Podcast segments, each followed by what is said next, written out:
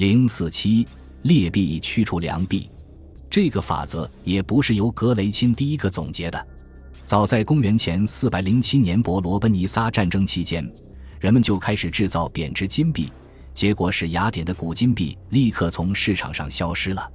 古希腊的剧作家阿里斯托芬在他的喜剧《蛙》里就已经描述了人们储藏真金白银，而使市场充斥铜钱的情形。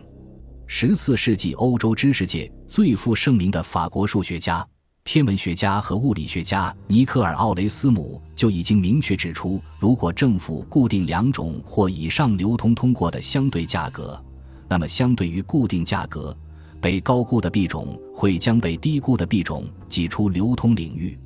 一百五十年后，尼古拉斯·哥白尼就是那位说地球围着太阳转的伟大的理论家。应波兰国王西格蒙德一世的要求，为王国的货币改革提供建议。哥白尼所生活的波兰是一个三种通货同时流通的地区。他在一五二年向普鲁士皇家议会提交的建议书里，第一条就是：如果政府对钱币限价，结果一定是劣币驱除良币。当然，我们也不能忘记发生在元帝国朝堂上的辩论。在亨利八世的大贬值之后，英国的钱币成色一直都惨不忍睹。就同等面值而言，如果一个成色上好的金币与一个成色很差、远离面值应有成色的劣质币同时在市场上流通，大家要么把成色好的藏起来以备将来使用，如同元帝国那样；要么把成色好的金币运到币值稳定、能体现他们购买力的国家，就如同发生在英国的那样。而不是留在本国与阴面值和金银币比价被官方固定而被大大高估了的银币一起承受通货膨胀所带来的购买力损失。这就是为什么以政府固定金和银的兑换率而实行的复币制度从来都无法延续的道理，也是英国的黄金不断流失的一个重要原因。格雷钦法则揭示的原理通常被简化为劣币驱除良币，但是在商品市场上。总是有竞争力的好商品占领市场，而劣质产品消失。比如，高清液晶电视代替显像管电视，智能手机代替诺基亚。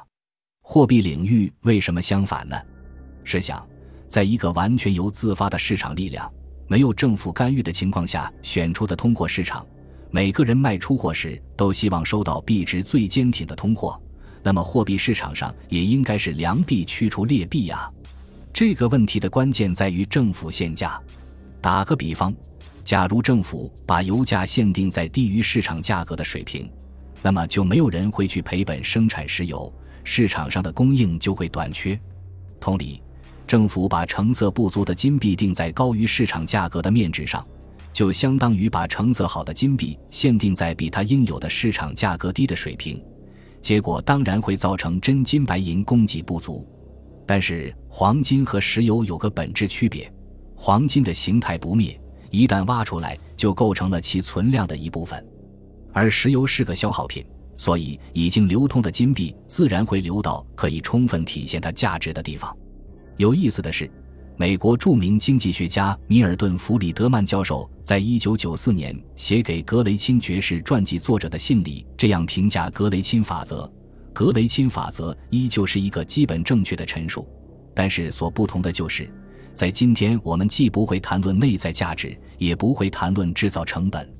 我们要谈的是两种或以上的流通媒介形式，或说是他们用于非货币用途的市场价值。这听上去挺复杂的，其实说的就是纸币之间的汇率问题。第一句话好理解，纸币既没有内在价值，也没有制造成本。自然也不用谈，但纸币是以政府法令强制使用的流通媒介。如果是这样，这后一句话就令人费解了：什么是一个流通媒介形式的非货币用途？这种非货币用途的市场价值又是什么？一个只剩下作为流通媒介形式的纸币，即只剩下了货币用途，哪里还有什么非货币用途？对于纸币，这个非货币用途从来就不曾存在。未来也不会出现，那么纸币就是个记账单位吗？如果说市场价值指的是纯粹纸币间的汇率，也就是一种纸币以另一种纸币计价的价格，那么除去他们实现购买力的货币用途，这种相互计价又对谁有什么好处呢？我们在后面讨论纸币世界的汇率时会继续讨论这个问题。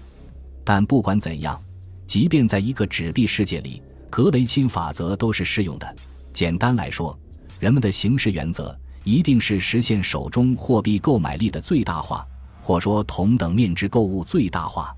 大家都有人民币对哪个国家的币种升值了，就到哪个国家去购物的经历吧。其实是一个道理。比如，人民币相对于日元升值，从一元人民币兑十七日元升值到兑十九日元，同样的一百元人民币就可以在日本实现一九百日元的购买力，而不是原先的一七百日元。但一百元人民币在本国还是一百元人民币的购买力，